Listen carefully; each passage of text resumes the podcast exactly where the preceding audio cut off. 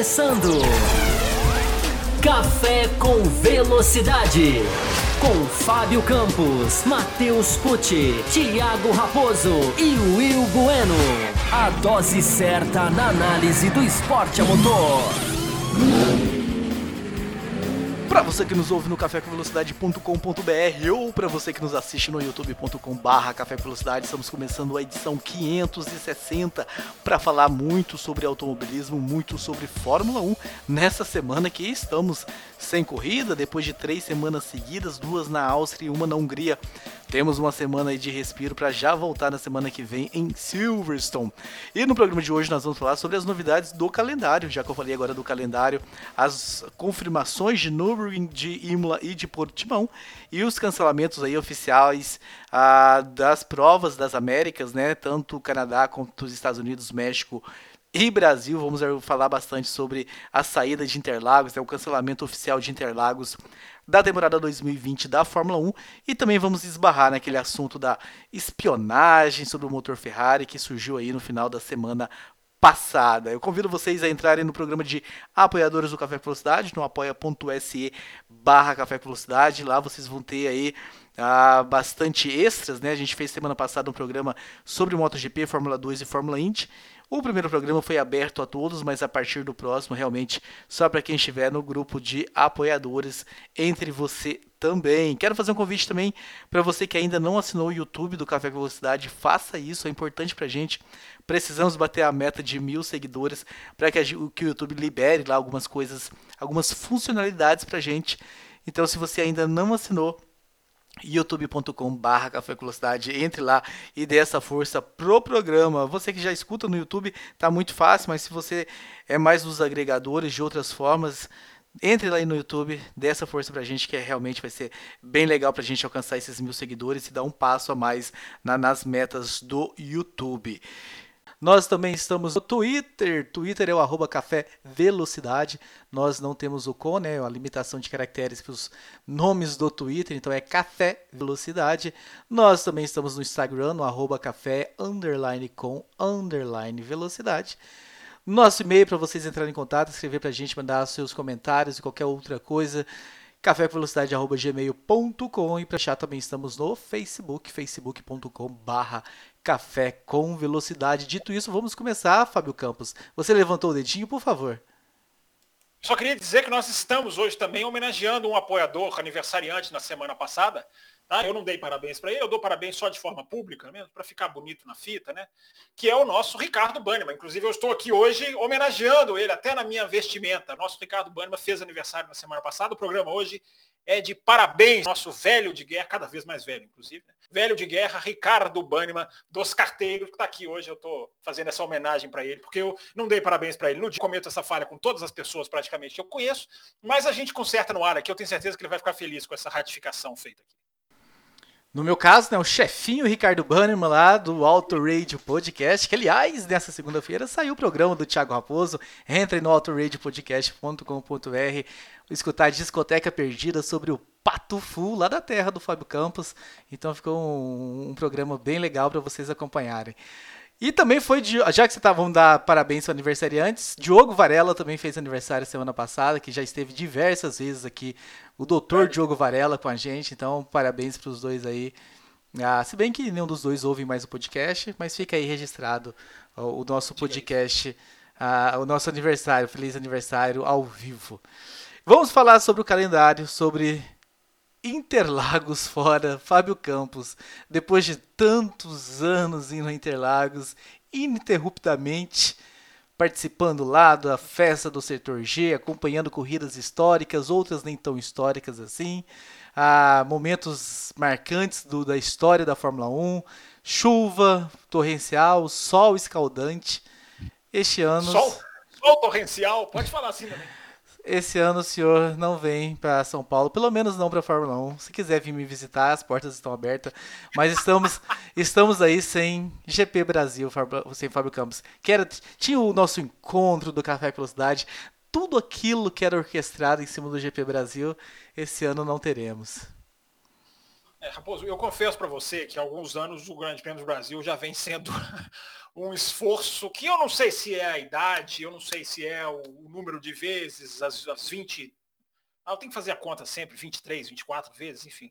É, eu confesso para você que o Grande Prêmio do Brasil já vinha sendo algo que eu já estava pisando no freio, mas como você falou muito bem, né? É, é, se transformou numa, em algo para nós muito além da corrida, porque evento, entrevistas coletivas, e a gente é cada vez mais conhecendo gente. Esse ano teve a Super Live, enfim, era o encontro de podcast, os encontros, né? Porque tem o encontro do café, tem o encontro lá do Boteco F1, enfim, tem encontro do, do F1 Brasil, tem uma série de encontros no final de semana de corrida. E não vai ter nada disso, né? Isso, isso realmente é estranho, isso é, é, é algo lamentável. Mas falando agora como com a cabeça profissional, que é o que, é o que interessa ao ouvinte, Uh, eu acho que era uma coisa que não, surpreendeu, não surpreendeu ninguém. A gente já vinha tendo o desenho desse cancelamento ao longo dos, do, do, ano. A gente viu as corridas caindo uma atrás da outra. Isso também preparou o terreno. Né? Se o Grande Prêmio do Brasil fosse, tivesse entre as primeiras, eu acho que o choque, o lado emocional dos, dos, de quem vai à pista seria muito mais afetado. Mas a gente viu cair tudo, a gente viu cair Mônaco, a gente viu cair Azerbaijão, Singapura, Japão, enfim, a gente viu o calendário ser desmoronado e a gente está vendo o vírus. A gente está vendo que as Américas é, estão dando de ombros para o vírus, mas o vírus não está dando de ombros para as Américas. Então não adianta querer forçar, não adianta querer empurrar. É a coisa mais natural do mundo. Acho que a discussão que a gente pode passar a ter agora é sobre o futuro pós-pandemia, né? Se é, que, se é que esse pós-pandemia virá preto no branco dessa maneira.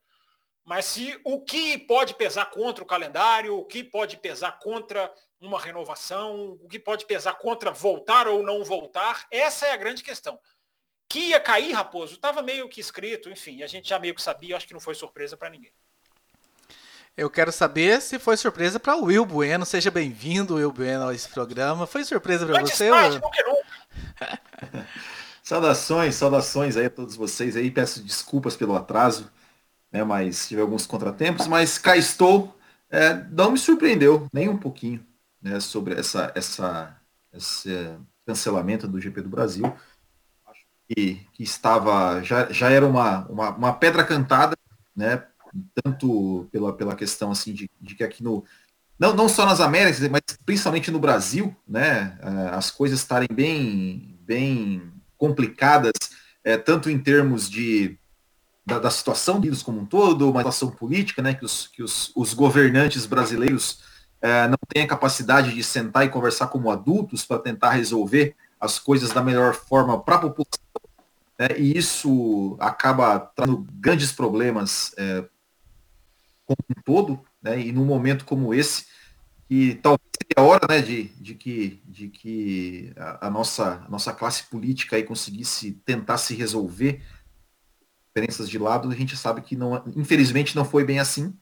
E o reflexo está aí, né? A gente sabia que, que para a Fórmula 1 vir, vir aqui ia ser muito complicado, né? É, São Paulo é, é, um, é, um, é o, vamos dizer assim, o centro, né, da, tanto do, do país, né, o centro econômico do país, e onde a situação está bem complicada o vírus e, e a Fórmula 1 é, não pode, não poderia correr esse risco né, de, de, de, de vir para cá. Eles estão ali numa, numa, numa bolha é, está tá muito restrita ali à Europa e realmente vir para cá, vir para o Brasil fazer, fazer uma corrida ou ir, ir para o Brasil e para o México, é, realmente seria muito complicado. Então não me surpreende, não me surpreende nem um pouco.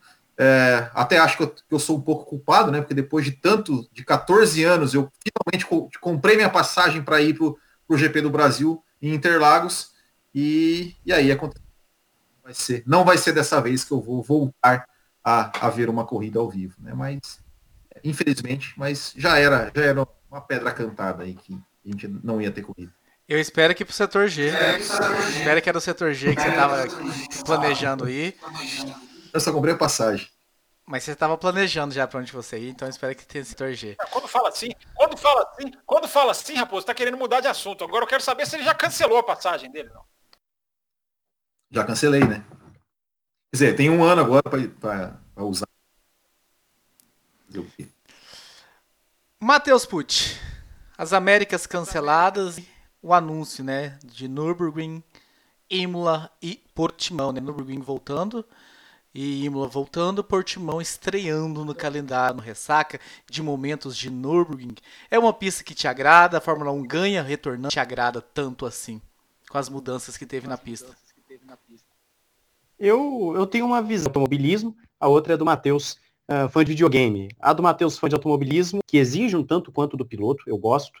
Uh, isso, claro, falando do, não só do traçado, que é um traçado tem curva de alta, de baixa, tem seu, os seus momentos de reta, é um traçado que eu gosto, tem mais uma cara. Eu tenho essa, essa visão tanto quanto vida da, do GP alemão. Mas eu gosto, eu acho que a adição é boa. No Nürburgring, para quem não sabe, já vinha uh, com o Hockenheim, às vezes, às vezes eles iam trocando, né? Um ano um, um ano outro. Uh, às vezes a Alemanha tinha grande prêmio. Então, no Nürburgring até eu não fico surpreso com a introdução de novo no calendário, vai adicionar a Fórmula 1, sim, mas eu não fico surpreso. Acredito que entra muito naquilo que o Fábio Campos falou no início. A Fórmula 1 só está mostrando que se ela quiser, ela corre onde, onde bem entender. Né? Se ela quiser, ela vai para Portugal, se ela quiser, ela pega a Imola de volta, se ela quiser, ela vai para Nürburgring, enfim. Uh, eu acredito que é uma situação que só está mostrando que nós poderíamos ter um calendário muito mais interessante se não fosse talvez interesses econômicos exagerados da Fórmula 1. Já que o Matheus trouxe essa questão aí sobre o revezamento das pistas alemãs, quero saber se você qual você preferia, Nürburgring ou Hockenheim, na, na, sua ordem de preferências aí, e se você tem boas recordações de provas em Nürburgring, boas disputas, porque daqui a pouco a gente vai chegar em Imola, eu sei que Imola tem os seus, ah, existe aí todo um contexto, todo um, uma opinião formada sobre Imola, sobre as últimas corridas que nós tivemos lá, mas e sobre Nürburgring? Olha, eu, é, é, entre, os, entre as pistas alemãs, eu gostava muito da pista alemã, né? O, o antigo, o antigo Hockenheim, né? É, era a minha, minha pista preferida. É, mas mesmo o novo Hockenheim, eu, eu não sei, eu acho, que, eu acho que eu ainda prefiro do que, do que Nürburgring. Nada contra, né? Mas eu, a minha preferência eu ainda prefiro Hockenheim. É, agora, sobre pistas, sobre corridas em Nürburgring, eu me lembro da. Uh, eu me lembro da, da, da, de, da corrida, porque Nürburgring é, já foi GP da Europa, né, muitos anos, já foi até, se eu não me engano, GP de Luxemburgo, foi corrida em Nürburgring, acho que 96, 97, 98. 97, 98. É, e, e, eu, e eu me lembro, eu me lembro da corrida de 99, de Nürburgring que é, o mais. O mais foi, foi a, a... Não, não, seja charlatão. Acabou de passar essa corrida no canal da Fórmula 1 no YouTube. Você não me vem Não, foi a... não, sabe, sabe, por que, que, eu me lembro? Assim, claro, além da, da, da vitória da Stewart, mas o que, o que eu me lembro que foi o, a primeira crônica do Botequim que eu fiz essa corrida. É, o, o Luca Badoer, né? A situação do Luca Badoer, né? O Luca Badoer chegando num heróico quarto lugar, ali com a, com a Minardi, dando algumas voltas para o fim. É, ele acaba, acaba tendo algum problema no carro e ele chora copiosamente ali no, no carro, né, de, de desespero por, por ter perdido aí. Luca que nunca pontuou na Fórmula 1, seria seus primeiros pontos. Então, essa, essa corrida é, é, a lembrança que vem de Nürburgring para mim, de, de, dessa de 99, né? tanto pela vitória da Stewart, é, que infelizmente não foi com o Rubinho, é, é, é, foi, foi assim uma. A, a, eu digo que foi até uma injustiça. Não, porque assim. Não, é porque é porque é, é, eu acho que pelo que o Rubinho fez naquela temporada, né, de pódios e tal, é, eu acho que todo mundo esperava, né, que, que, que, o vencedor fosse ele, né, pelo, pelo bom desempenho. Mas enfim, né, méritos para o Joey Herbert, né, que conseguiu ganhar aquela corrida. Uh, mas, mas eu me lembro muito que essa cena do Badoer realmente me, lembrou bastante e, enfim, é, é, a lembrança que eu tenho de Nürburgring. Fábio Campos, a Alemanha que chegou a ficar fora, sem público, o pessoal não tendo muito a, a desejo ardente de assistir a corrida, ficou alguns anos fora do calendário, passou esses outros anos revezando as pistas, como o Matheus bem trouxe para a gente mas está aí, nesse momento que a Fórmula 1 precisa da pista, precisa ah, ter um calendário, Nürburgring volta. Para você, gostou desse retorno? É uma pista que te agrada? Teremos boas, poderíamos ter boas corridas lá com essa Fórmula 1 atual? aquela primeira curva, né, uma curva meio estranha que tem vários vários raios, né, vários pilotos tentando raios diferentes e traçados diferentes, que às vezes parece que vai rolar uma ultrapassagem, acaba não, não acontecendo, e aí na curva 2 acaba acontecendo alguns toques. Tem no finalzinho, né, na última, na penúltima curva é uma chicane bem bem das fechadas, que já tivemos também muitos carros passando reto, muitos toques. Qual o seu a sua avaliação do retorno da pista para o calendário? Ah, nenhuma, das, nenhuma das pistas, Raposo, que voltaram ou que estão marcadas são grandes pistas para mim no sentido de ultrapassagem. É, a gente está vivendo, por tudo que está acontecendo né, em 2020, a gente está saboreando um, um, calendário diferente. E isso é positivo. O fã de Fórmula 1, ao ver Imola, ao ver, enfim, ao, ao circuito de Algarve, é, ao ver Mugello, a gente está vendo a novidade. A novidade é muito interessante. Né? Claro que é. Está ficando saboroso o calendário, se é que a gente pode usar essa expressão. Agora, tecnicamente, nenhuma dessas pistas é adequada para a Fórmula 1. Não significa dizer, ao, ao, falar isso, que vão ser corridas ruins. É, porque nós temos o exemplo de Imola, nós vamos lembrar aqui das últimas duas corridas em Imola, embora não tinha DRS, né? DRS acabaria com o prazer daquelas duas corridas de 2006 e 2005. Uh, nós temos vários grandes prêmios interessantes na Hungria. A Hungria é uma pista muito estigmatizada, mas é uma pista travada também, que se você for analisar não dá muito espaço para a Fórmula 1, mas que volta e meia tem, tem boas corridas. Então eu acho que uh, as, as pistas que estão entrando, principalmente pelo fator novidade, pelo fator de que não há aquela, aqueles terabytes gigantescos de dados, podem acontecer boas corridas. Uh, mas, tecnicamente, não são pistas melhores do que Malásia, não são pistas melhores do que é, Turquia, que é uma que eu até coloquei no Twitter. Né? Eu não sei o estado da Turquia, não sei se, se a pista ainda existe, se é. Era usada como teste até pouco tempo, mas eu não sei se está mato, capim, não sei, mas a Turquia era uma opção se tivesse condições. Né? É, é, ali é meio Europa, né? Não, não, por alguns quilômetros está fora da Europa geograficamente, mas ali não teria talvez uma dificuldade logística tão grande, seria parecido com a Rússia, onde a Fórmula 1 vai. É... Mas é isso, Raposo. Eu acho que tecnicamente não vamos ficar aqui dizendo viva, que ótimas pistas. Não, mas, repito, pelo fator novidade, vai ser legal para a gente assistir e que pode, ter, pode dar alguma, alguma, alguma embaralhada. Embaralhada é uma palavra que não cabe com Fórmula 1, né? Mas pode dar algum, algum ponto de interrogação pela, pela, pela falta de dados, pela falta de experiência na Fórmula 1 nessas pistas. E Imola não vai ter sexta-feira, né? Pelo que está pelo que está sendo colocado, o que vai ser, que é, que é uma coisa que o café, já uma tecla que o café bate há 835 anos. Então tem, tem, tem coisas boas, sim, para a gente ver nessas pistas, para a gente ver de diferente, que é uma coisa muito importante para o automobilismo. E já que você puxou Imola, já responda sobre Imola, a mesma questão. Nós vimos nos últimos anos de Imola corridas ah, aquelas corridas, né? A parte 1 e a parte 2 que nós já comentamos diversas vezes no Café com Velocidade. Mas corridas muito amarradas, mas numa época também que não existia o nosso famoso e querido DRS, que pode mudar a dinâmica da corrida em Imola. Mas enfim, você acha que lá poderemos ter boas provas, boas corridas? É, Imola, Imola é uma pista, desse, uma pista que morreu junto com a Ayrton Senna. Né? O, Ayrton, a, a, morte do Ayrton Senna matou Imola também porque era uma pista de altíssima velocidade, era uma pista é, com, com, com, com, retas, e deixou de ser, passou a ser uma pista cheia de chicane, uma tiraram. Né? Eu confesso que teve esse final de semana, né, Raposo, uma corrida do GT, né, o GTWC, que eu tô até curioso para assistir. Eu não assisti, mas eu tô até curioso de tentar, às vezes, puxá-la aqui para assistir, para ver a última, o último estado. Mas teve, a gente não, não tem tanto tempo que a gente viu o WTCC lá, enfim. É, não é uma pista daquelas tão escondidas como outras é... Mundial de Superbike corre lá também, então assim, é outra categoria. Ah, é verdade, bem lembrado. Bem lembrado. Então a, a chicane que quase matou o Rubens Barrichello, essa não existe mais, né? A, a, a variante baixa. É, ali, virou, ali virou reta, ali foi o contrário do resto da pista. É, mas a Tamburello virou uma chicane, enfim, lá em cima virou, virou, virou a variante baixa, ficou mais.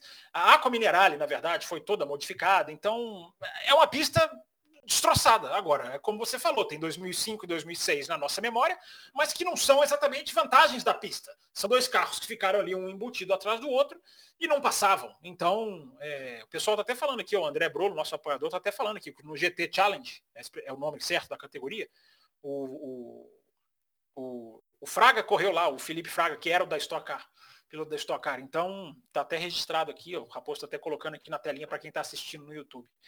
Então, É uma pista, mas é o mesmo raciocínio que eu falei para as outras. É, é, novidade. Não vai ter sexta-feira. Vai ter um, um tempero imprevisível que pode fazer com que com que fica, com que fique, fique legal para a Fórmula 1 correr lá.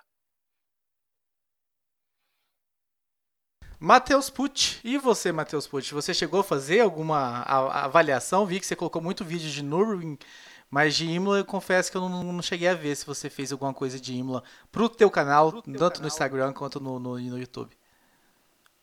Imola é uma pista que eu, eu compartilhei poucas coisas, apesar de que compartilhei uma, uma, um duelo do Schumacher com o Alonso, mas uh, Imola eu tenho algumas poucas memórias, porque eu não peguei essa Imola uh, de 94, por exemplo, do, do Senna. Uh, eu só fui assistir eu não era nem nascido, é né? Em minha defesa. É uma caçulinha da turma. Eu, então eu peguei Imola, essa Imola de 2005, de 2006, né? Eu peguei essa Imola, então para mim a Imola sempre foi aquela pista, né? Imola para mim sempre foi essa, é, aquele traçado, sempre foi aquele estilo, mas eu, eu vou até eu vou até colocar um vou ser um pouquinho contrário ao Fábio Campos aqui.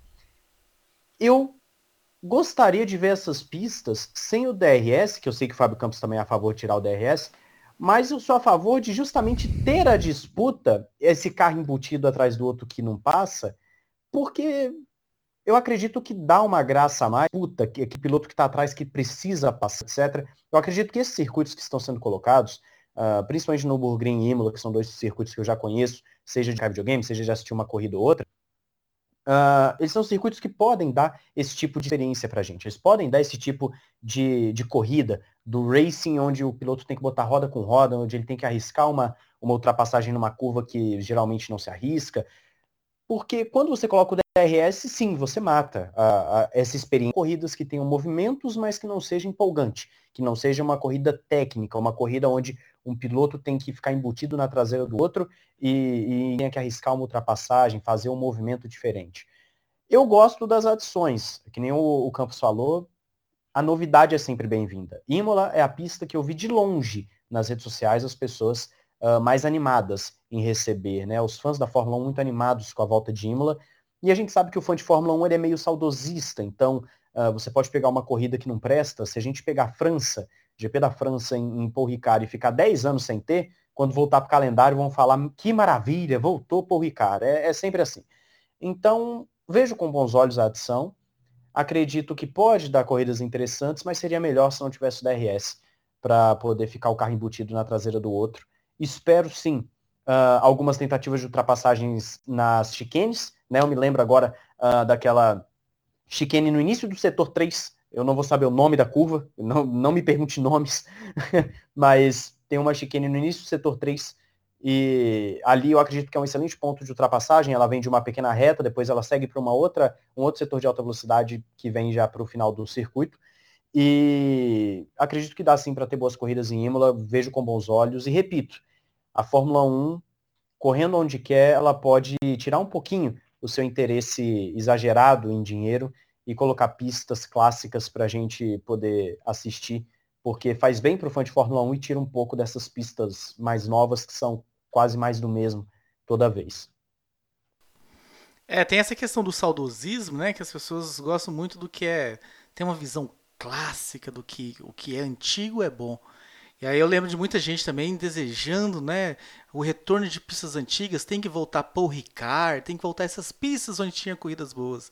Aí voltou Paul Ricard, a gente viu o que, que foi Paul Ricard no ano passado. Né? O pessoal fica com desejo só pelo nome, que era uma prova antiga.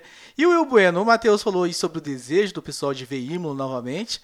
Mas eu vi em alguns grupos aí um pessoal, pessoal talvez não muito fã de automobilismo, um pessoal mais fã de Ayrton Senna, meio revoltado, que estão trazendo a pista onde o ídolo deles morreu. E não estou fazendo piada, estou falando sério. Sim, eu recebi algumas dessas no, no, no ali no Botequim quando eu, quando eu, eu noticiei, né, essa, essa adição de Imola, mas isso aí, fazer o quê, né? Sempre, sempre vai acontecer, sempre vai ter alguém do contra, né? Eu gostei, eu gostei da volta de Imola. É, eu, eu tenho algumas lembranças também, né? Obviamente as últimas, né? 2005, 2006, não tem como não lembrar.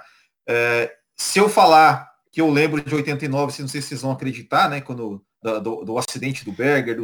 Não, tem uma pessoa só que duvida de você aqui. Estamos em tudo. Na é. sua memória de 80, 70, não, acredita em tudo. De 89, eu me lembro assim, eu lembro, me lembro como se fosse hoje. Como se fosse hoje, quando o Berger bateu, eu lembro que eu estava na casa da minha irmã, o pai do meu cunhado falou, vixe, morreu. Foi, eu lembro como se fosse hoje. E um acidente terrível, terrível, né, também, ali na, na mesma tamburela. É, mas, mas eu, eu, eu me lembro, é, foi, acho que, me lembraram hoje no Botequim, corrida de 2003 também, ali teve uma, uma disputa do Ralph com o Barrichello, que também foi uma, foi uma bela disputa. O próprio 2005, né, o Michael Schumacher, antes daquela, da, da briga né, com o Fernando Alonso ali no final, ele, ele deu umas passadas legais, ele deu umas ultrapassagens legais. Mas o que me, mais me deixou empolgado com a volta de Imola é esse final de semana de dois dias, como, né, foi, como foi citado. É uma pista onde a Fórmula 1 não corre há muito tempo, então assim, não, não, não se tem é, dados, telemetrias, zilhões de terabytes de, de informações é, colhidas dos carros. É, não, sabemos se vai ser o mesmo tempo de pista do que final de semana na sexta e sábado. Uh, e é isso que está me deixando muito entregue uma ótima corrida, entregue uma corrida emocionante, entregue uma corrida com, com carros com viravoltas ali. Poxa, o cara, um piloto escolheu um pneu que daí descobriu que aquele pneu não era não era o ideal e aí um cara que de repente estava ali estava ali no na quinta posição, escolheu um pneu melhor, conseguiu fazer uma um, um último stint mais é, é, mais forte, conseguiu galgar algumas posições, conseguiu pressionar. É, é isso que eu espero dessa, dessa corrida de Imola é, com um final de semana menor, para que, quem sabe, né, a Fórmula 1 repense o seu final de semana, porque é, acho que a gente comentou, comentou é, sobre isso é, na semana passada, né? Ou seja, vamos ter duas corridas agora em Silverstone, ou seja, vão ter três treinos livres é, numa, numa semana, na semana que vem vamos ter outros três treinos livres no mesmo lugar, onde se corre todo ano, onde todo mundo já sabe tudo, é, e isso acaba, né, já acaba é, prejudicando é, um pouco a imprevisibilidade que, que a gente gosta tanto de ver nas corridas. Né? Então, é, é, é, pela volta né, da, da Imola, de Imola, é, eu, eu, por si só, eu já, eu já, já gostei. É, mas com essa questão do final de semana de só dois dias, isso é o que está me deixando mais animado e mais curioso e torcendo né, otimista que sou, para que entregue uma boa corrida e para que a Fórmula 1 veja. Olha, se tirar sexta-feira, fica legal, hein? É, estamos batendo nessa tecla. Um pode falar, pode falar, Fábio Campos. Queria fazer um teste para a memória do Will, que fica aí se vangloriando de 89. é, o, Will, quem é que ganhou o Grande dos de 2017? 2017? Os Estados Unidos? Ele não lembra. Ele não lembra, não tá lembro, vendo? Ele lembra, lembra, ele lembra que o cunhado, foi o cunhado? Ele lembra que o cunhado falou. Do meu cunhado. E não lembra quem ganhou o Grande Prêmio dos Estados Unidos de 2017. É isso. Chuta Lewis Hamilton, cara. Mas, Chuta Lewis Hamilton. Mas, em, mas em, em defesa ao Will, eu não lembro nem a de 2005, nem a de 2019, 2020. Eu não lembro de nada, minha memória é horrível. Se você me perguntar aqui ah, você... o que aconteceu, os principais acontecimentos de GP da Áustria desse ano, eu vou, eu vou esquecer de um monte. não, também não. Mas, e... mas agora, agora se falando em memória, deixa eu só assim, falando em memória, assim, ó. É, eu, eu até falei isso na, na, edição passada, uma hora que o Fábio Campos falou, olha, senhor Tiago Pereira Raposo, e depois o, o, o, o Fábio o Raposo respondeu, é, Fábio Barbosa Campos. Eu quero ver, quero ver o Fábio Campos ou o Thiago Raposo falar, olha, senhor, e falar meu nome inteiro. Vamos ver. Vou esperar esse dia. Meu, no, meu nome na vinheta já está, né? Agora quero ver esse meu nome, me chamar pelo meu nome completo. Aliás, pessoal, pessoal que não vai aqui. Tem que mudar o seu nome oficial. O seu nome verdadeiro é muito melhor do que o seu, do que o seu nome artístico. E o pessoal que está acompanhando pelo YouTube ultimamente tem que dar uma entrada lá no podcast para conferir a nova vinheta do Café com Velocidade aí, produzido pelo nosso querido Carlos Garcia. E enfim, nós chegamos a Portimão. Matheus, se você não conhecia a Imola antiga, você conhece a nova Portimão, você conhece alguma coisa? Já que você não é fã de outras categorias? De outras categorias? Nunca vi, nunca ouvi falar. Na verdade, ouvi falar, já ouvi, mas não conheço, não conheço de assistir de outras categorias, não conheço de, de videogame. O máximo que eu vi foi. Eu não vi qual foi a equipe que. Teve alguma equipe, ou foi a Fórmula 1, colocou alguma. Alguma onboard, se não me engano, da F2, correndo em Portimão, achei interessante até. Uh, onboard não, foi, foi um, um vídeo de highlight, né? De melhores momentos ali, de uma largada. Uh, achei interessante, para ser bem sincero, eu achei interessante. Eu achava que se Portugal voltasse seria com Estoril, apesar de que não ser a situação de Estoril atualmente. Estoril é uma pista que eu particularmente conheço de, de videogames e tal. Uh, mas eu gostei da adição pelo que eu vi nesse, nessa postagem da Fórmula 1. Eu particularmente gostei, achei um circuito que ele não é estreitinho, uh, tem alguns pontos interessantes em termos de técnica. Aquela reta principal dá para uma primeira curva interessante, eu acredito que dá para ter boas corridas em Portimão, pelo pouquíssimo que eu vi. Eu posso estar redondamente enganado. Quem tem aí mais propriedade, o Will e, e, e Fábio Campos que assistiram a prova em 64 podem falar melhor do que eu. É, aí Portimão se, se, se é bom ou não em alguma outra categoria que já tenha porventura corrido lá, né? Mas eu gostei do que eu vi. Eu suspeito que o Will também não tem muita autoridade não para essa pista, tô certo, Will? Nunca teve corrida lá em 64. Ele fica depois da depois o programa fica com, com a temperatura alta e não sabe por quê. Não, ele não, não querendo provocar, nunca teve corrida lá em 64. Ela tá estreando na Fórmula 1, hora bolas. Tá vendo? A memória dele é tão boa que ele lembra a temporada de 64 lá, que ele, ele assistiu inteira. eu só lembro que não teve, não teve Algarve, eu só sei disso. É pra você, Will, pergunta. Eu não, não também, também não. É, é, essa eu não, não conheço, não conheço, não, não sei, não sei o que esperar. Espero o mesmo, né? Que, que entregue uma boa corrida, que entregue uma boa corrida. É, é, em Portugal, né? De Estoril eu me lembro, de Estoril eu me lembro. Inclusive da de 89, me lembro da, da, da, da, ré do Nigel Mansell no box da ré. Você lembra quem estava do seu lado, o que, que falaram? é, essa eu lembro, essa eu lembro. Eu lembro, da, lembro dele suspenso por isso, né? Por causa disso. Mas, mas eu não, não realmente não conheço. Não conheço, não, não sei. Foi... Não sei. Não tenho capacidade técnica para avaliar.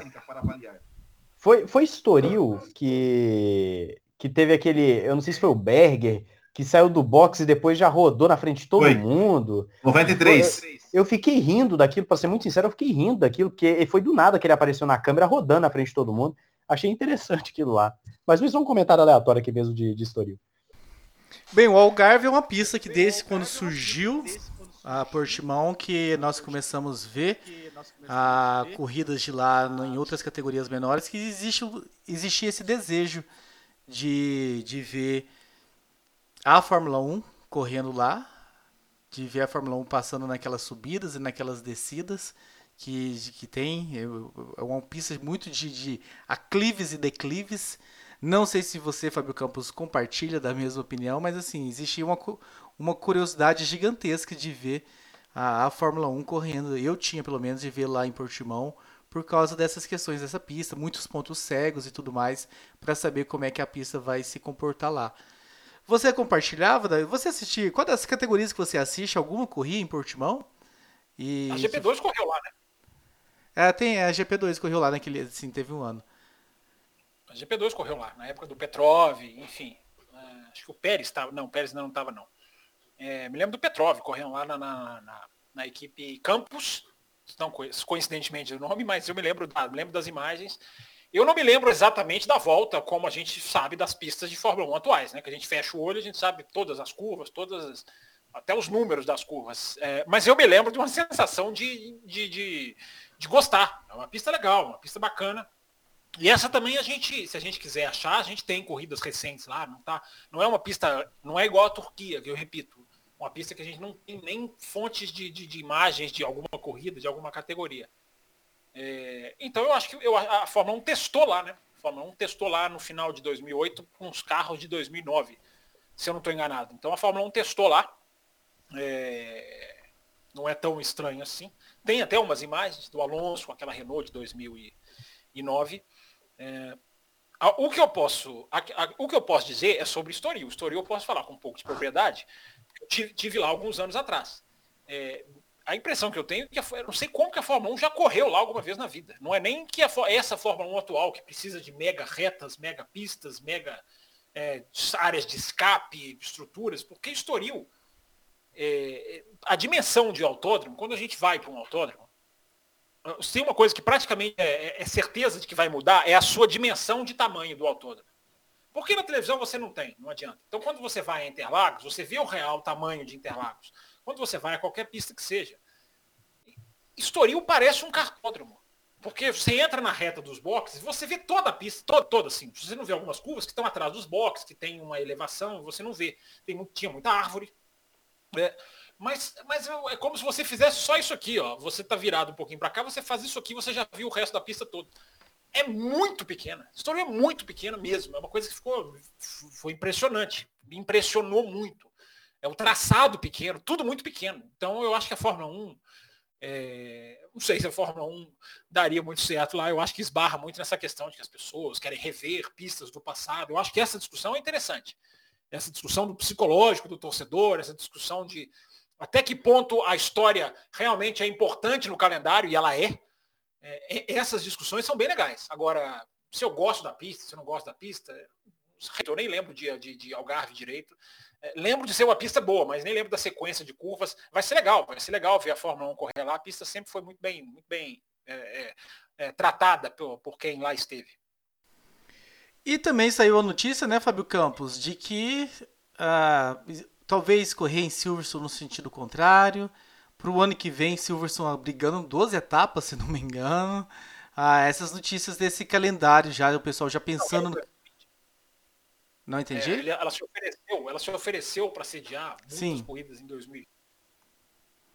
E, e correndo no, no, no, circuito no sentido contrário, né? Você acha que essa seria uma boa, não só para Silverstone, mas pensando para as outras pistas que tem aí, seria uma solução uh, interessante? Por exemplo, nós tivemos duas provas na Áustria. Se uma delas tivesse sido no, no sentido contrário, por exemplo, teria sido algo interessante de se ver? Desde que, obviamente, as áreas, as áreas de segurança se comportassem, tirando o lado é, não... da segurança e pensando apenas no lado técnico e emocional da coisa.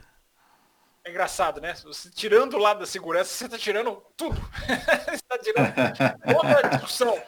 Você está tá transformando num videogame. Mas, mas eu, quero, eu, quero, eu, quero, eu quero a discussão do traçado. Eu não quero a discussão se, nossa, mas aquela curva ali, aquela área de escape não ia. Aí a gente vai ver uma discussão muito filosófica. E Provavelmente nenhum circuito. Se tirar a, discussão, a segurança, é que você está transformando não, mas... uma discussão quase surreal. Né? Qual, o que, que seria? Por exemplo, a, a, na Áustria, a curva 3 se eles viessem de onde eles vêm, né? Se, é, eles vêm naquela subida. Se eles viessem no outro sentido, ela teria dois metros de, três metros de área de escape. Não existe. A curva 1, um, vamos lá, mais fácil de lembrar ainda. A primeira curva, se eles vêm em outro sentido, se bobear, não dá nem dois metros de área de escape. E não é nem isso, né? É, é, o, o, tra... Muita gente defendeu o traçado invertido. Eu, eu, eu costumo dizer, só tem uma pista no planeta que você pode fazer um traçado invertido sem se preocupar muito. É Indianápolis. São as 500 milhas de Indianápolis. Só, é, e mesmo assim geraria muita preocupação, porque o carro da Indy teria que mudar completamente de, de, de, de dimensionamento. É, teria que não, não, ter, não seria um carro que pende para a esquerda, teria que ser um carro que pende para a direita. É, porque não é tudo, né? Guardrails, todos os guardrails possuem é, chamadas bocas, né? Os, os buracos onde o carro é recolhido aquilo ali todo, tudo teria que ser invertido, não existe, né? Não, não, tem como. Então, a discussão do grid invertido, ela serve na brincadeira, na, na enfim, Pista na... invertida, não grid.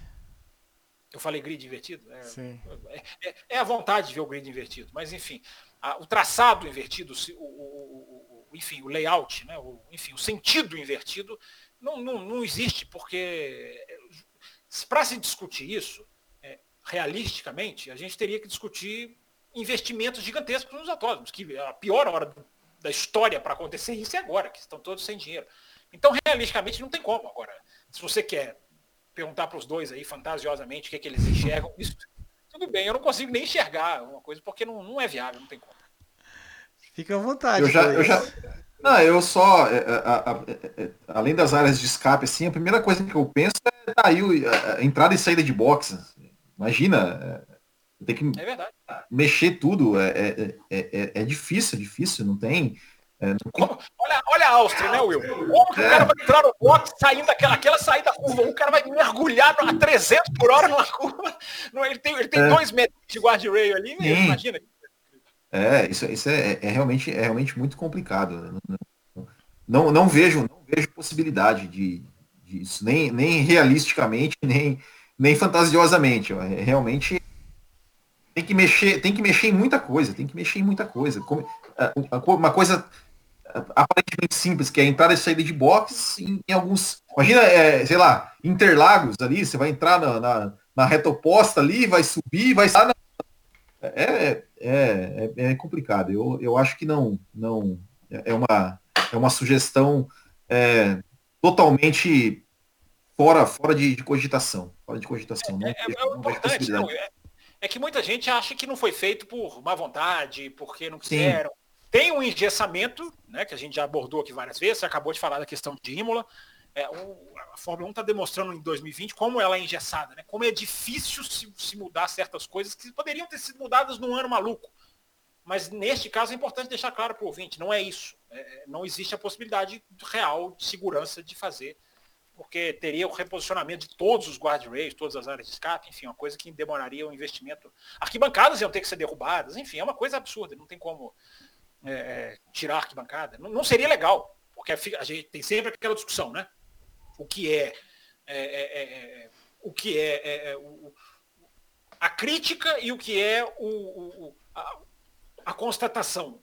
Nem tirar arquibancada seria legal. E, enfim, mudar, replanejar tudo isso, não, acho que não, tem que E ser mudar, de uma que- semana, e mudar de uma semana para outra, né? Imagina. Ah, é impossível. É. Você teria que fazer uma obra enorme. Não daria para fazer duas corridas seguidas, por exemplo, na Áustria. Matheus, já que eles acabaram com a discussão que poderia ser legal a gente pensar só em traçado e esquecer a segurança, a outra discussão de Silverstone oferecer 12, 12 provas, existe um limite para essas repetições para o campeonato não ficar chato? Obviamente que as 12 de Silverstone é, é inviável e tal, mas a gente já teve 12, duas na Áustria, vamos para as duas em Silverstone agora.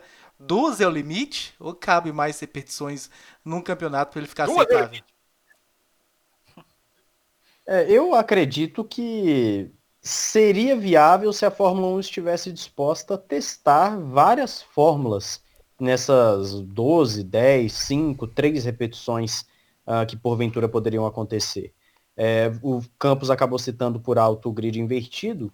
Eu acredito que o grid invertido é uma ideia, é uma ideia interessante. Por que não? Por que você não faz um final de semana normal em Silverstone? Normal, como é sempre foi na Fórmula 1, e no final de semana seguinte você faz um grid invertido? Por que não você não testa uh, tirar a sexta-feira? Por que você não testa tirar o quali? Por que você não testa uh, fazer um grid de acordo com a tabela do campeonato, só que invertido? Por... Enfim, é, são muitas possibilidades que podem ser feitas, né? Uh, infelizmente a Fórmula 1 não se mostra tão disposta hoje a fazer isso. É claro que a Fórmula 1 2022 ela tem muito mais, uh, digamos, uh, o, leque muito mais aberto de opções para fazer as coisas, mas a Fórmula 1 hoje, no formato que ela se encontra hoje, eu acredito que 12 corridas em Silverstone, ou 5, ou 3 corridas, todas naquilo que o Will falou, você vai ter o mesmo treino, os mesmos treinos de sexta, na outra semana de novo, eu acredito que é totalmente, é, talvez o termo não seja o mais adequado, mas é, é, chega a ser imbecilizante a, a, questão de pensar em vários grandes prêmios no mesmo formato. Eu particularmente não gosto, eu passaria longe. Eu até brinquei aqui antes do programa começar, 12 corridas em Silverstone eu não aguentaria ver. Eu não aguentaria 12 corridas do mesmo jeitinho, uma seguida da outra, ou então uh, no final de semana, uma daqui duas semanas de novo. Eu acho que a Fórmula 1 teria que testar fórmulas para isso funcionar. Para uma, uma, se uma corrida quiser aparecer mais de duas vezes no calendário, uh, ela tem que testar fórmulas diferentes. Duas vezes iguais eu já acho muito. Né? Poderia colocar grid invertido na Áustria, poderia colocar agora em Silverstone, mas realmente eu não vejo com bons olhos ficar repetindo grandes prêmios na mesma fórmula. Acredito que a Fórmula 1 só tem a perder com isso, porque seria mais do mesmo, mais do Hamilton lá na frente sozinho, mais do, do, do Bottas brigando com o Verstappen e não necessariamente boas disputas. Então, realmente, eu não vejo com bons olhos. Fábio Campos, você e Will no início da temporada, vocês bradaram que não poderíamos ter um campeonato começando sem um calendário definido. Começou seu calendário definido e ele está sendo montado. Ele está sendo aí, aos poucos, semana a semana, ele está sendo moldado. Vai terminar, vai terminar seu calendário definido, se bobear. Quero saber a opinião de vocês dois sobre esse fato. Quer começar, Will? Você ou eu? Eu, é, eu acho, eu acho assim, é, deveria, né? Deveria ter o calendário completo, mas eu entendo perfeitamente que, que se fosse esperar, né? Ah, ó, vamos esperar, a gente só vai começar o campeonato quando a gente conseguir definir as, o, o número exato de etapas, as datas e tal. É, eu acho que ia ficar, ia ficar, é, ia, ia, ser muito complicado, ia ser muito complicado porque você não, não se pode garantir nada. É, e, e, enfim, é, eu, eu, compreendo, compreendo perfeitamente. Né? Eu, eu, acho assim que poderia, poderia ter falado, olha, é, a gente vai tentar não fazer menos do que X etapas. É, esse é o mínimo que vai ter. É, o máximo daí vai depender de quanto que a gente, de quanto que a gente conseguir. É, mas assim, né? Um campeonato que já acabou, a terceira corrida, agora não, não tem, não tem problema, não tem problema é, se, se, daqui, daqui um mês falaram que vai ter 17, 14, 13, 12 ou 20 etapas, é, não vai fazer diferença em termos de campeonato. Ah, na chamada que eu fiz com, com o Matheus Pucci lá no Instagram, antes da gente começar aqui no ao vivo, nós batemos nessa tecla, Fábio Campos, de que se nós tivéssemos um campeonato disputado, onde o, o vice ali, o segundo lugar, tivesse que ter essa preocupação de quantas corridas, para ele saber, criar estratégia de campeonato. Mas num campeonato em que a disputa pelo campeonato não existe, talvez essa questão do calendário não decidido vira meio que irrelevante, não? Não, eu acho que vocês estão misturando as coisas. Eu acho que não é porque o campeonato já vai ganhar em pontos, quem não vai ganhar em pontos, que não tem que ser grande ou pequeno. Corrida, corridas são mais importantes do que campeonato, gente. A gente tem que assistir corrida. Quanto mais corridas, mais, mais recheado fica os nossos finais de semana. Eu não acho que ah, o Hamilton já tem ponto suficiente. Então não, mas não foi isso que eu falei. O não, que eu falei, o que eu quis dizer é o seguinte, assim. Ah, não é com essa questão de tem que ter muita corrida ou pouca corrida. Eu tô falando da importância para o desenho do campeonato. Se nós tivéssemos disputa entre, sei lá, Verstappen e Hamilton, o Verstappen em segundo ali perto do Hamilton. O Verstappen ter uma noção de se ia ter mais 10, 15, 18, 17 corridas era fundamental para a estratégia. Eu estou falando que como a gente não tem disputa pelo campeonato, essa questão para desenho das estratégias de quem está brigando pelo título. Estratégia para ser campeão é marcar mais pontos. Sim, mas às vezes é o piloto saber de, de, de, de quantas corridas faltam para ele até porque a gente falou sobre isso, sobre o campeonato ser menor, a importância dos pontos, a importância de estar sempre pontuando, a importância de não perder pontos. Quando se tem um campeonato, é. você tem que colocar um foco nisso, de saber quantas corridas tem pela frente. Agora, quando não tem um campeonato, obviamente a gente quer o número máximo de corridas, mas acaba não causando tanto impacto no, no quesito deixar o campeonato, de repente, com, com uma dose de injustiça, do tipo, ah, mas o piloto de repente foi surpreendido porque se esperava tantas provas e só teve tantas provas e tal. Desse, essa é a questão que eu, que eu trouxe quando eu falei sobre essa questão do campeonato. Pois é, mas é isso aí que nós falamos. Você falou que eu, eu, e o Will bradamos lá atrás, né? É, a questão é essa. A questão é um, é um campeonato que pode ser decidido nos tribunais. Se você cancela perto do final, se você adiciona perto do final e tem alguém na briga, vai que alguém fala, não, eu não quero mais uma prova, eu estou aqui com né, o Verstappen está a 10 pontos na frente do Hamilton e falta duas. Aí de repente alguém grita, não, mas na verdade falta três. É isso que não pode. Tem que ter um limite para bater o martelo. Eu acho que a Fórmula 1 está fazendo quase que um milagre, porque já tem 13, né? Estão confirmadas 13. Eu estou abrindo aqui a página oficial da Fórmula 1, mas a página oficial da Fórmula 1 é tão ruim que ela não tem ainda aqui no calendário a, a, as três novas adicionadas. É, tinha que estar tá pelo menos, independente de data, tinha que estar tá pelo menos aqui no, no, no, no calendário. Mas já são 13. E a Fórmula 1 tem no bolso é, as provas do, do Oriente Médio, é, que são duas no Bahrein, isso já é praticamente definido. Ali vai ter uma variação, porque ali vai ter o circuito, o anel, o anel não não sei se é, se é, a maneira correta de falar. Mas enfim, vai fazer aquele circuito maior do, do, do Bahrein e um circuito diferente. É, Abu Dhabi pode ser feita duas corridas, não está nos planos, mas no desespero. E não vai, a Fórmula 1 não vai precisar entrar no desespero, porque o desespero da Fórmula 1 seria 14. É, eu falava isso fora do ar com, com os colegas na semana passada. Se a Fórmula 1 tivesse 14 no calendário, eles inventariam uma corrida que fosse na, na, no quintal, da, na rua do Chase Carey, dando a volta no poste. Porque não pode ser menos que 15. O desespero da Fórmula 1 é, é menos que 15. E se ela já tem 13 e mais o Oriente Médio no bolso, então ela já tem. Ela, ela vai conseguir. Ela vai conseguir fazer a, a, o mínimo que ela tinha que fazer para não tomar prejuízo enorme né, na única fonte de renda que ela vai manter, que ela espera manter é, integral, que é a da televisão, que é a maior de todas, inclusive. É, ela já perdeu em todas, ela já perdeu ingresso, evidentemente, não vai ter público, seja de autódromo, que era a segunda maior renda que ela tinha, ela já perdeu o Hospitality Center, o patrocínio em pista, ela já perdeu todas as rendas que ela tinha, ela uma perda significativa. A maior é dinheiro da televisão. Então, por isso que ela não pode ter menos que 15, porque senão ela já, já vai ter que devolver dinheiro para a televisão. Aí seria uma coisa catastrófica. Até porque eu falo toda segunda-feira. Né? Eu estou mais preocupado com 2021 do que 2020. 2020 se sobrevive, se tem dinheiro para empréstimo, se faz corrida sem público, os autódromos negociam. Esse modelo não é sustentável, ele não pode acontecer em 2021, porque aí a gente entra numa ameaça séria do futuro do esporte. Mas vamos deixar isso para o futuro, vamos deixar isso mais para frente. Estamos falando do calendário de 2020.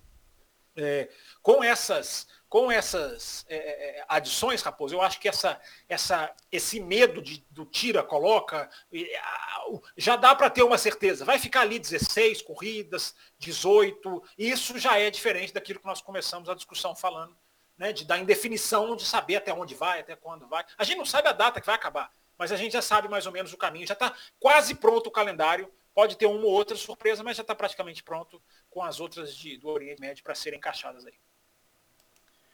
Muito bem, muito bem. Quero trazer uma outra discussão. Nós recebemos um e-mail da Grazi, que está aí com a gente no chat também, dizendo o seguinte, né? Com essas alegações do jornal italiano Corriere della Sera sobre o fato do motorzinho da Ferrari só ter sido descoberto através de espionagem por uma outra equipe, porque a FIA e seus métodos não foram capazes de descobrir, tendo sido este o motivo do acordo secreto, porque caso fosse empregada uma punição contra a Ferrari, ela poderia recorrer judicialmente, uma vez que as provas foram adquiridas de maneira ilegal e a FIA seria obrigada a punir a delatora também. Além, é claro, da alegação da reportagem de que, atualmente, apenas o motor Ferrari está limpo no campeonato. Pergunto: Matheus Pucci, se a FIA não consegue controlar nem a parte técnica né, das equipes, vai ser capaz de controlar a parte financeira? Matheus não conseguiu se desmutar, parece que está com problema. Então, Will Bueno, puxa a resposta. É, é, uma, é uma excelente pergunta que a gente já, já até esbarrou nisso, né? Como? Como que, que vai ser feito esse controle do teto de gastos? Assim, a ideia, na teoria, todo mundo falou, nossa, que legal, vai, vai, ter, vai, vai controlar, os gastos das equipes, vai, a, as equipes vão gastar o mesmo valor, mas como vai ser feito esse controle? Na verdade, nem eles, nem eles mesmos sabem como que eles vão fazer isso e, e, e eu não sei também, é, é, é, é difícil, é difícil imaginar como é que você vai conseguir controlar tudo, tudo que entra, tudo que sai, é, tudo que a equipe é, consegue de, de, patrocínio, de, de, é, de comprar peça, de fabricar peça, é, é, é, é realmente é realmente difícil, é realmente difícil é, é, saber. É, e, a, e, a, e, essa questão da espionagem da Ferrari aí é, vai ficando cada vez mais cabulosa, né? A, a história assim, né? vai ficando cabulosa, nebulosa, né? Porque o acordo por si só já é um, um escândalo. e aí fala que, que o, segundo o jornal, né? A, a FIA teve acesso a essa irregularidade por uma espionagem que, que, que, se, que se comprometeria a, a, ela própria, né? E esse seria o motivo do acordo. É, então é uma coisa assim, é, é coisas que, que só que só a Fórmula 1, só a Fórmula 1 pode trazer para a gente, né? Como a frase que eu sempre, sempre cito, né, do, do, do, Bernie Eccleston, né? Que é todo mundo trapaceia, só que só que ninguém ninguém é pego, né? E isso parece que é normal né? É uma coisa assim, é uma coisa que, que não dá para entender e, e, e, e a da graça, eu sinceramente não sei a resposta. Como? Como que vão controlar as finanças das equipes para que para saber que ninguém vai descumprir o regulamento. E se descumprir, vai acontecer o quê também? Vai, vai, ter, vai ter acordos, né? Se alguém gastou um pouco a mais do que outra equipe, é, são respostas que nós, nós talvez teremos no futuro quando isso começar a valer. Mas nesse momento realmente é, é difícil de prever como que a Fórmula 1 vai controlar aí o quanto cada equipe gasta e como e, e essas e as, né, a Fórmula 1 que tem essa entre aspas cultura né de, de sempre procurar uma brechinha sempre procurar uma coisa escondida ah com certeza já estão pensando em como burlar em como fazer gastar ali por baixo dos panos eu não tenho nenhuma dúvida disso Matheus Pucci, vamos ver se o seu microfone voltou. Voltou porque deu eco, né? Eu sei quando dá eco, tá voltando. É o seguinte, atentando a primeira parte do e-mail da Grazi, nem tanto a pergunta, mas um caso de espionagem na Fórmula 1. Sim, mais um caso, infelizmente, foi o que eu falei no início, lá no início, na introdução do programa. A Fórmula 1, ela, ela, ela, como eu posso dizer, ela volta e meia está nesse, nesse círculo da espionagem, volta e meia ela está na, no que é ético, no que não é ético, volta e meia ela está se envolvendo nesse tipo de situação. O problema é quando a gente descobre que realmente foi feito algo fora do, do, do, legal, fora daquilo que é considerado legal.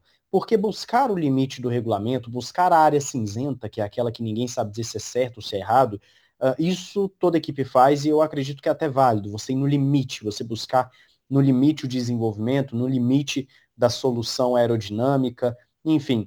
O problema é quando nós temos situações como essa.